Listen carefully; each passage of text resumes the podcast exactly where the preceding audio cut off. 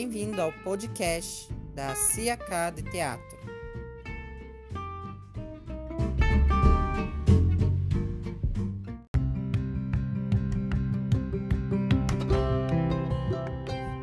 A gente falou um pouco de como foi o processo de gravação, trilha sonora, luz.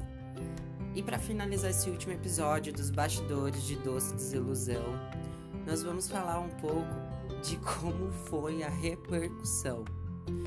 Então, a, o doce, assim que a gente conseguiu lançar, a gente fez uma premiere para né, jornalistas, para psicólogos e professores. E depois foi levantado críticas, né, construtivas, comentários, elogios, críticas para aperfeiçoar e melhorar mais todo o nosso trabalho. Até porque foi o primeiro curta que a gente gravou na quarentena, né? Feito em casa. Eu acho que nesse momento atual da, da cultura, do teatro brasileiro, a nossa plataforma hoje de se comunicar com o público vai ser através de YouTube, lives ao vivo, é, para fazer esse entretenimento aí, para diminuir um pouco esse caos nessa, nesse isolamento social. Então, o doce, quando nós lançamos, foi uma novidade para a galera, até porque nós fomos os percussores desse projeto, né? O primeiro grupo de teatro de Curitiba que pega uma peça e transforma em curta-metragem.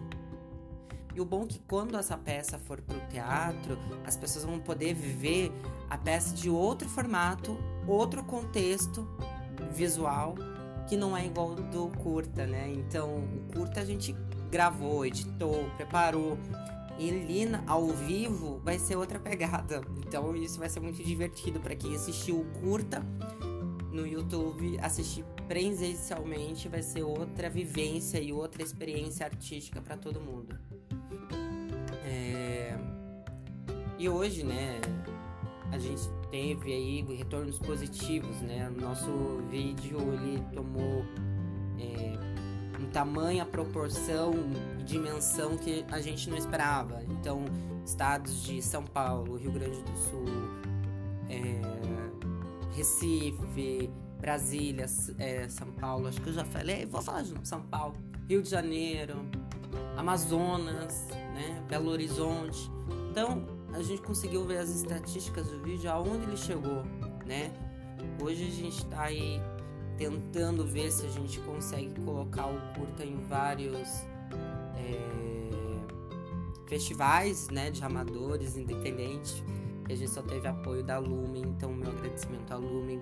Quero agradecer ao Caio por ter feito e por ter se autodirigido se, e, e contribuiu muito para esse projeto meu, que é uma coisa que eu tava com muito medo, sofri muita opressão no sentido de não realizar isso e que não ia dar certo e, e deu.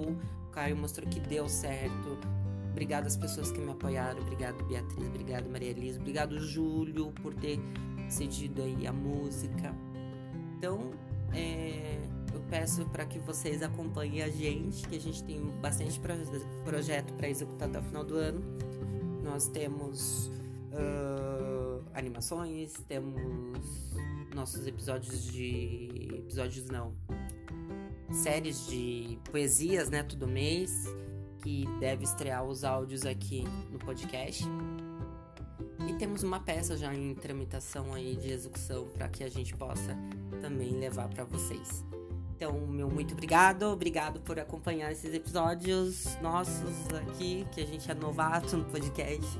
E estamos fazendo do nosso jeito, levando para vocês informações. É melhor do que gravar um make off e falar, eu acho, porque eu tenho uma, uma dificuldade em dar entrevista, fico muito nervoso, fico muito intimidado quando estou na frente de uma câmera. Então, falando aqui, eu fico mais solto, né? Obrigado vocês por ter assistido. É, siga a gente, compartilha e... e é isso. Até o próximo podcast da CAK. Um beijo.